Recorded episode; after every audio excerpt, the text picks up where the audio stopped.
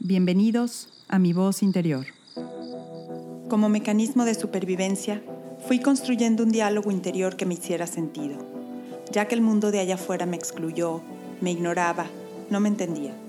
Mujeres, hombres, generación X, anteriores y posteriores, Gays, heterosexuales, y todas las letras del abecedario del amor.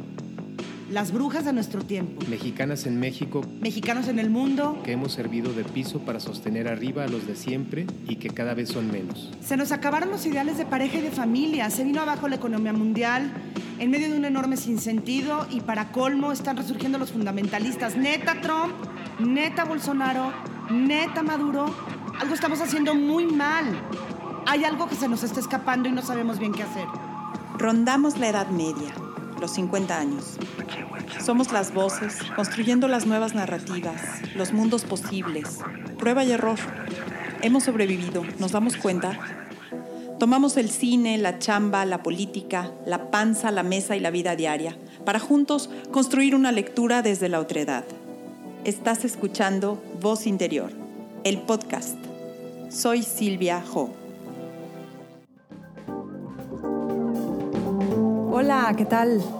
Muy bienvenidos. Estamos en Voz Interior, el podcast. Yo soy Silvia Jo y este es nuestro episodio número cuarto.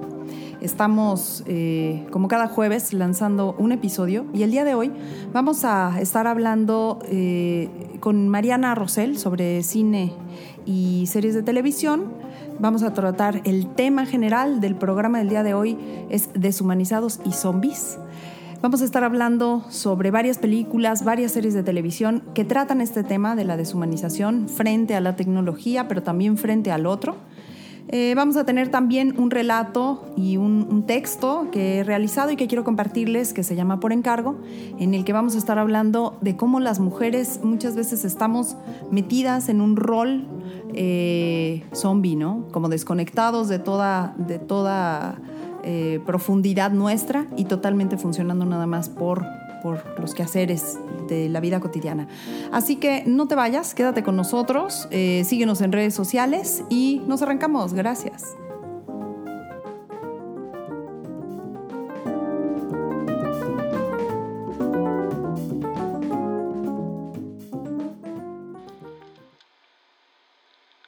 Un pequeño mundo fabricado para jugar al mundo. Ciudades diminutas, con casitas preciosas y carritos lustrosos que recorren e iluminan el movimiento que les da vida.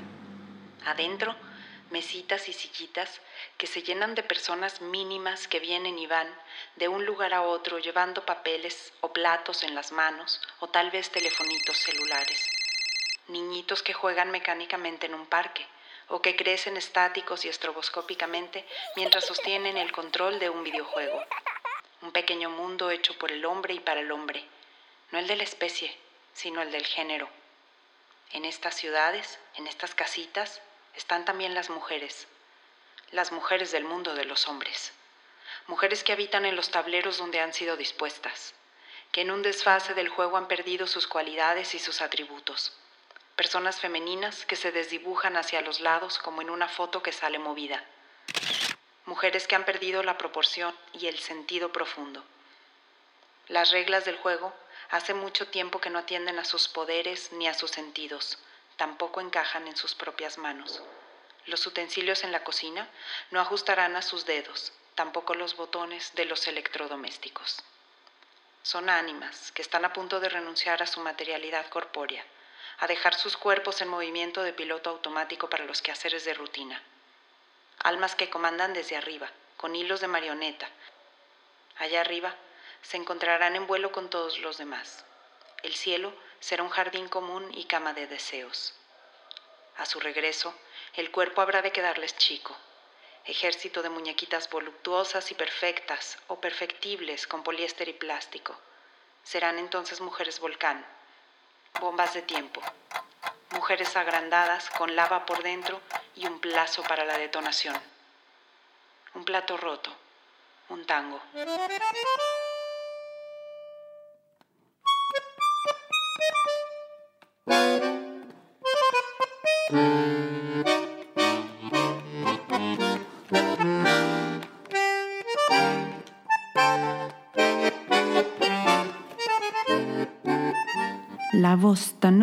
Que tenía un acento argentino. Yo que nunca estuve en la Argentina. Daniel, ¿querés decirme que sí? Si te pidiera que cuidaras de mi perro mientras yo me voy de viaje por unos días, ¿querés decirme que sí? No, no voy a pedirte que me cuides al perro, sino que me he ido de viaje ya y necesito que cuides de mí, de mi cuerpo.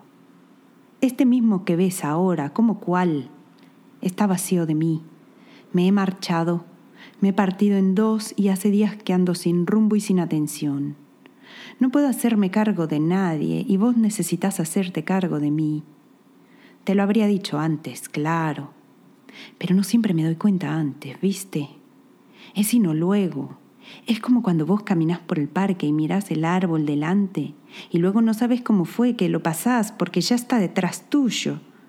Pensás que te has distraído un poco, ¿viste? El aterrizaje de regreso, en cambio, siempre es perceptible, consciente una grata sensación de calor.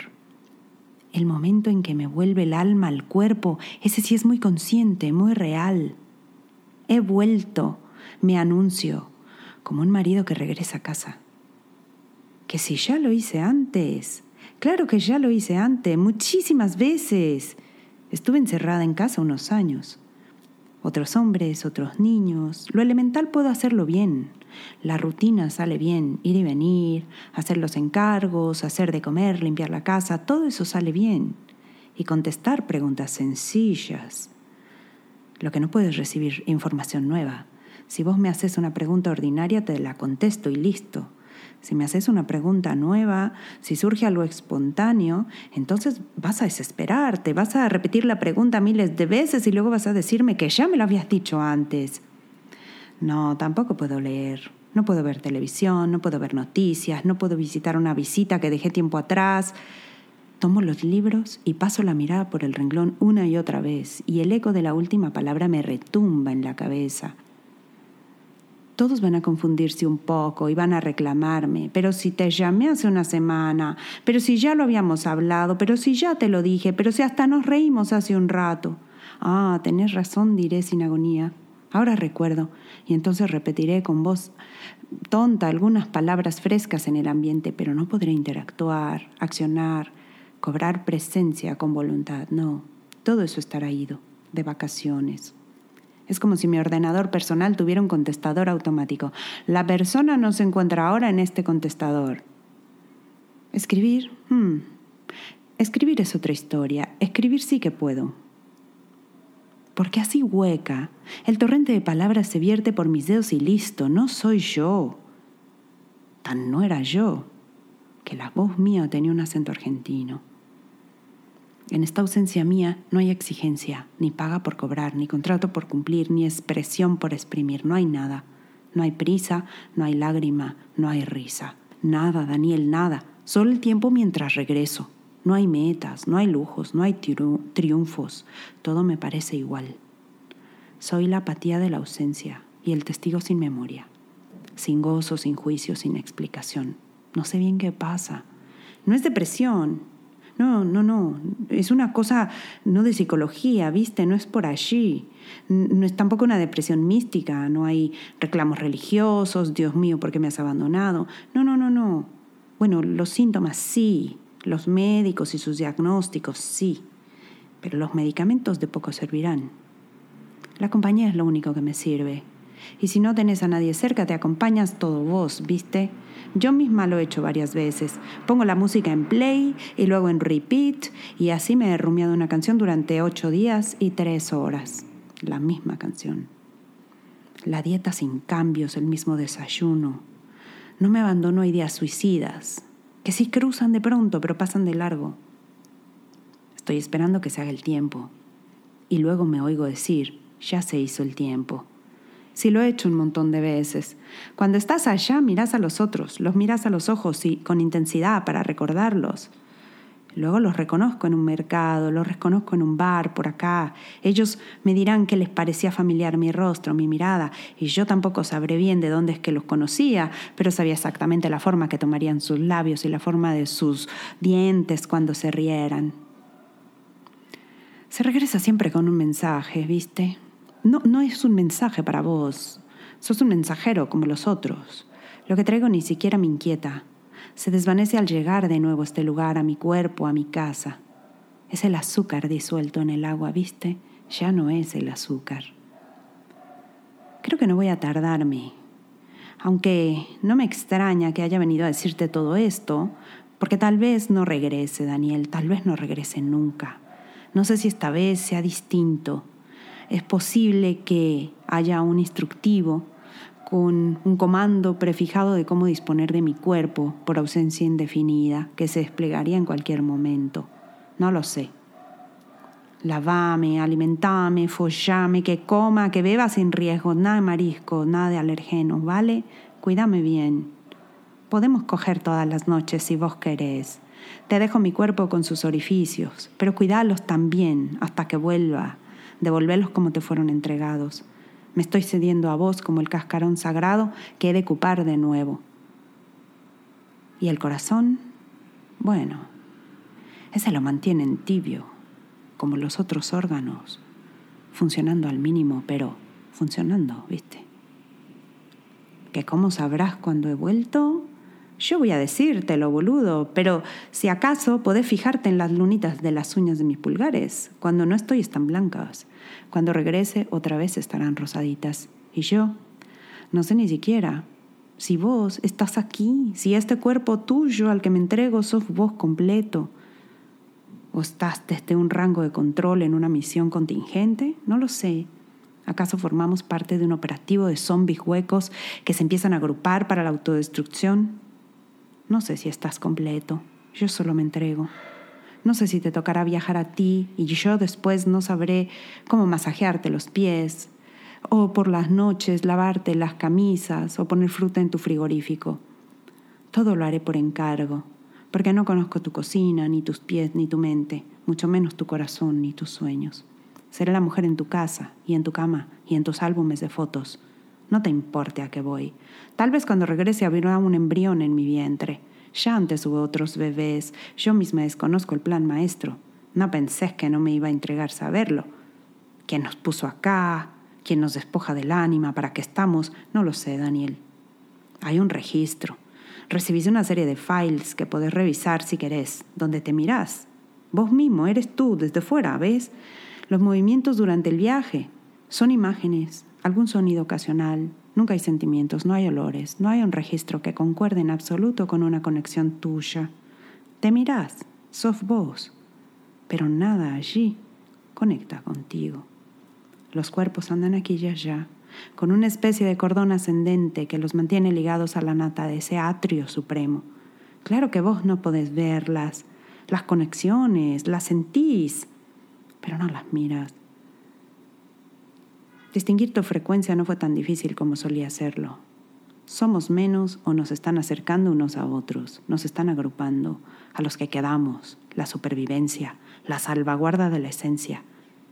A eso es a lo que voy, vos lo sabés. Daniel, decime, ¿es este tu ser completo? Pero ¿cómo no habrías de saberlo? ¿No lo sentís? Cuando te marchás, cuando volvés, ¿no lo sentís?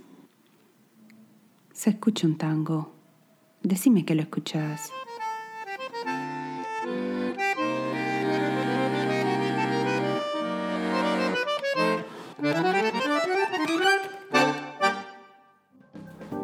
Hola Mariana Rosell, bienvenida de nuevo a este segmento, que es tu segmento. Hola, sí, pero me gusta más así platicado. Pues estamos en este espacio en el que platicamos de radio y televisión, de radio, no, de cine y televisión. De, podcast hablaremos en algún momento. y de podcast, bueno, y de medios y de, espacios para la difusión. Pero de cine, de cine y de series de televisión y de cómo nos pues se meten a nuestras vidas, cómo, se cómo nos vemos afectados también por todo lo que va pasando en estos espacios de, la ficción que también es parte de nuestras vidas. Claro, claro, y que siempre se la supera, ¿no? A la misma realidad. Así es. Y, y que ves cosas que dices, ay, y hasta que no te las ponen enfrente así, dramatizadas, digamos, dices, Uy, eso también me pasa a mí. Es que yo creo que por ahí va O totalmente. le pasa a la de al lado. Pues totalmente, ¿no? Hasta que no vemos la Sí, es una cosa en, impresionante. en pantalla, es que también a veces vemos, nos vemos a nosotros mismos, es un reflejo, ¿no? Pero es una manera de identificarnos. Y más con la que vamos a hablar. Bueno, y estamos ahorita en boga con la, reciente entrega de todos los premios, Ajá. y, y que, bueno, se llevó ahí tres premios, Fleabag. Wow. Fleabag. Wow, wow, wow. Fíjate que sí ha sido una serie... No deben perdérsela. Bueno, yo, yo sí es una serie que debo decir, este, la descubrí eh, entre la temporada 1 y la temporada 2, en tiempo cronológico real, pasaron dos años y medio. La primera temporada salió hace casi tres años. Sí. Más fue en esta temporada en que se lleva todos los premios y yo las vi bastante pegadas una con la otra. O sea, yo eh, casi acababa de ver la primera cuando justo estrenaron la segunda. Eso estuvo Para mí- fantástico. fantástico, pero para mí sí fue, digo, no solo un regalo, sino sí ha sido para mí un parteaguas. Y, y debo reconocer que, como pocas series, siento que me ha influenciado, me ha marcado y ahorita me habla de una manera personal. Como Claro. tú decías el otro día, esto ya se volvió personal, ¿no? Es que- no, y, y- y más, eh, ella tiene ese recurso de romper la cuarta pared, ¿no? En- bueno, ella quien, pues Phoebe Waller-Bridge, que es yo creo que ahorita una de las dramaturgas más importantes del momento. Eh, es, ella es inglesa, es, como lo dije, es- ella es dramaturga, es su, su oficio es escribir, o sea, es, el, es, es lo suyo, digamos. Ya también es actriz y lo hace muy bien, pero lo suyo es escribir. ha hecho teatro, ha hecho Sí. cine, ha hecho televisión, De ha hecho- hecho drama, ha hecho comedia. Está actuando. Fleabag- bueno, ¿qué no está haciendo? ¿no? que no hace. Fleabag es una, es, es una pieza de tea- para teatro. O sea, es, una, es un monólogo que ella escribió para hacerlo en teatro, ella como actriz. Así es. Y bueno, tuvo un éxito rotundo, etcétera. Le- le lle- no sé si la convencieron, le llegaron el precio, cualquier cosa, afortunadamente. Bueno, yo sabía, en, en Broadway, cuando trajeron la, la obra a Broadway, todas las fechas vendidas. Todo, todo agotado. Agotado, Todo, no había todo manera de ir a agotado, no había manera. En Londres fue lo mismo, este, y porque aparte es una obra muy barata, porque pues es ella. Es un monólogo. Es un- Y yo lo que escuché también en una de las entrevistas que ella le hacían es cuando el reto de vamos haciendo Fleabag para televisión, ¿cómo hacemos esto? ¿Cómo, ¿Cómo llevamos un monólogo a la televisión? Y entonces eso fue todo otro reto súper creativo, pero como ella misma escribió teatro, ella misma escribe la serie de televisión Sí. y es donde trasciende esto que tú dices de la cuarta pared, es donde ella decide aludir a nosotros como espectadores Es que nos tiene que hablar. como un recurso para podernos hablar como nos hablaba en el monólogo en el teatro. Exacto, exactamente. O sea, y de verdad nos habla. O sea, ella nos, nos está viendo a los ojos cuando rompe la cuarta pared. No es como la rompen en otros, en otro tipo de. de- Como en, en- en- este Family. Ah, como en Modern Family. Modern Family, que, que luego hay como una Pero etapa sí, de, de- completamente impersonal. Sí, como de documental falso, donde Sí. dice, ay, bueno, pues yo en la mañana. Sí, pero ahí no, te, ahí no te sientes aludida No, en ningún no. sentido. No, no, no. Aquí es. La te estoy a hablando ella. a ti, Mariana. Te estoy hablando a ti, Silvia. Y, y tú la acompañas desde que empieza la primer toma de la primera escena, dices, ah, ah, ah, ¿yo? Eh, ¿Me está diciendo perdón, a mí? eh, sí. es así como está. Aquí estoy. Nos está diciendo. y además, está el- muy, la muy- capacidad de permitirnos acompañarla a ella en todo este trayecto Sí. de vida, en estas dos viñetas, yo la llamaría como dos viñetas, la temporada uno trata un asunto, la temporada dos trata otro asunto, el personaje es el mismo. Sí. Y en ambos casos es el péndulo de las emociones desde lo más ácido, desde lo más amargo, desde lo más oscuro, desde lo más tremendo, hasta las partes increíblemente hilarantes, de un humor negro, de una comedia y de una... eh, yo la escuché por ahí en una entrevista y decía que ella va notando como en post-its todos los chistes o Sí, cosas graciosas que le pasan en la vida. ajá, para luego meterlos como pueda. No, es, no piensa primero la trama, primero tiene los chistes, cosa, ¿no? Es que ella es, Sí. es una maga, una maga. Y mira, Mariana, yo una cosa que quiero recuperar de Fleabag es que se inserta en un momento de emergencia de las mujeres, de lo femenino y, del, y de los feminismos, de las muchas maneras en las que estas narrativas hablan de los asuntos que a las mujeres nos importan y de un modo que antes no se hablaba. Sí. Y esto creo que tiene que ver con este asunto de que es producción, dirección, actuación y, y guionismo, ¿no? Entonces, al final del día, Está- es una, es una narrativa que no está tocada todavía por la mano del hombre varón masculino, pero que desde ella y desde su propia forma de querer Sí. contar su historia, se es fiel a lo que ella quería contar. Totalmente. Y es un producto redondo. Redondo. La historia es tremenda, hay- ¿no? O sea- porque aparte no hay, no hay ningún elemento exterior que ella no haya permitido o controlado. Como que estás pensando. Na- Nada, todo. Ella, cuando hizo la adaptación de- de- del monólogo teatral al guion para, la, para el programa de televisión, pensó en los actores. Ajá. Ella escribió el papel de la madrastra de Cenicienta, porque es una madrastra de Bueno, Cenicienta, de- para la de Blancanieves, maravillosa Olivia Colman. Dijo, si no lo hace Olivia Colman, para mí no tiene sentido. Bueno, Ella el puso- cura, el cura, Andrew lo Scott mismo. lo escribió Pero- para él. Sí, y, y le rogaron para la segunda temporada, ¿te acuerdas de eso? O sea, segunda temporada y ella decía, no, no, pero bueno, tenía algo de idea. Dijo, ok, puedo continuar. Cuando Andrew Scott se entera que Phoebe hará una segunda temporada, dice, por favor, yo quiero estar, yo quiero estar. Y entonces dijo Phoebe, ok, solo porque Andrew, el grandioso Andrew Scott, me, lo está, pidiendo. Y obvio, él va a ser el cura.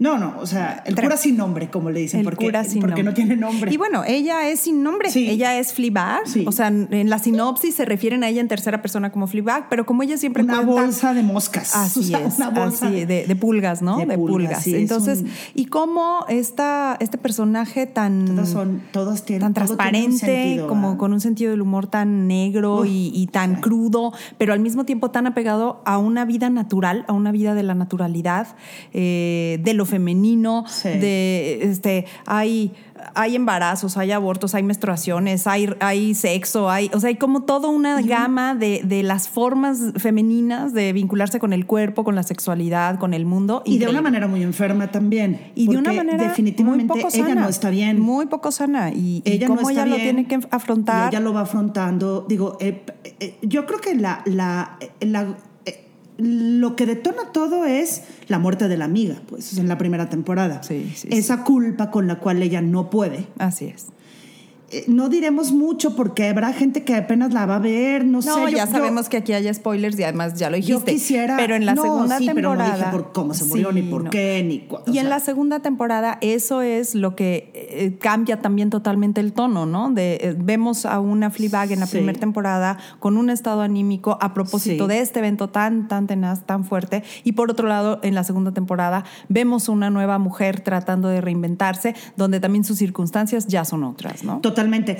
Pero sigue castigándose a sí misma con esa adicción al sexo. eh, Pues, si no enferma, bueno, sí enferma, pero muy autodestructiva, muy, muy de, ok, yo voy a ser un objeto. no sé, es como raro. Sí, sí, sí, sí. Es pues Fleabag, este, yo ahí sí creo que eh, al- a- no hay que alzo- perderla de vista. Alzo el, el- el aplauso junto con todo lo que pasó en los premios. Y mira, muchas veces cuando vemos los premios luego decimos, bueno, ¿y eso qué? ¿No? A nosotros con que es- esté buena la serie, pero ¿qué tiene Claro. que ver? O la película o lo que sea. No, pero- Pero sí, bueno, a mí en este caso yo la vi No, antes bueno. y sí reconozco que la he visto cinco o seis Sí. veces Así en es desorden. adictiva. Es adictiva. Y además porque es muy cortita. Son capítulos, como son capítulos de 20, minutos, y son, seis, cinco, son son cinco, seis. ¿no? Sí. Ajá, entonces es una cosa eh, que se va, se va volando, ¿no? Pero yo sí la he, la he dado vueltas y vueltas y cada vez le descubro Sí, un nuevo ángulo, un nuevo mensaje, un nuevo todo. gozo como, como espectador. Así es que, brutal. pues no hay que perder de vista a Phoebe. Hay que ver todo lo que haga y todo lo que nos quiera decir. Hay que seguirla. Phoebe Waller Bridge Sí. está escribiendo también los guiones para Hay que ver The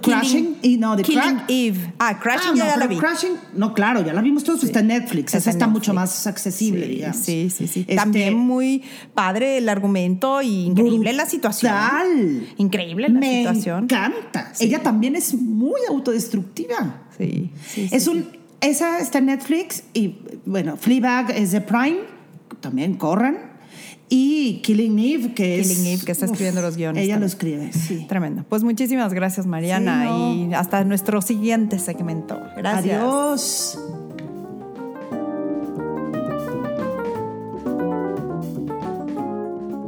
Pues con este segundo segmento cerramos la reflexión del día de hoy en cómo los roles de las mujeres se han ido deshumanizando, se han ido dibujando dentro de este plano de, de, la vida cotidiana, dentro del sinsentido y de la, y de la minusvalía, de la voz femenina y de lo femenino y de, de la voz de las mujeres. Gracias por seguirnos, por escucharnos y creo que en esta reflexión, y lo he dicho en otras ocasiones, yo comparto mi voz interior, pero apelo a la tuya. Eh, parte de, esta, eh, de este movimiento, de empezar a escucharnos, de cómo hay un sinsentido o una incongruencia de un mundo interno y de nuestra visión de las cosas y de lo que está pasando en el mundo afuera y de lo que nos es presentado como las reglas del juego y como lo que debemos los roles que debemos cumplir acá afuera eh, cada vez colapsan más con quienes somos en, en, una esencia profunda. Así que estas dos viñetas nos permiten reflexionar sobre los roles de las mujeres, sobre las distintas formas de, contactar con nuestra voz interior, con nuestra esencia y con la, pues, la misión profunda también y del momento histórico en el que nos encontramos, de esta eh, marejada tremenda de despertares en plural, de feminismos en plural y de cómo nos estamos también eh, reincorporando, reasaltando, eh, irrumpiendo, disrumpiendo en la, en la primero ante nosotras mismas, en recobrarnos, en reconstruirnos y después frente a los demás, frente al mundo, en esta esfera también de, de, de afuera. Esto fue Voz Interior. Gracias por escucharnos. Síguenos en redes sociales, nos encuentras como Voz Interior MX. Escríbenos, suscríbete e invita a alguien más. Todos los jueves, un nuevo capítulo a las 6 de la mañana.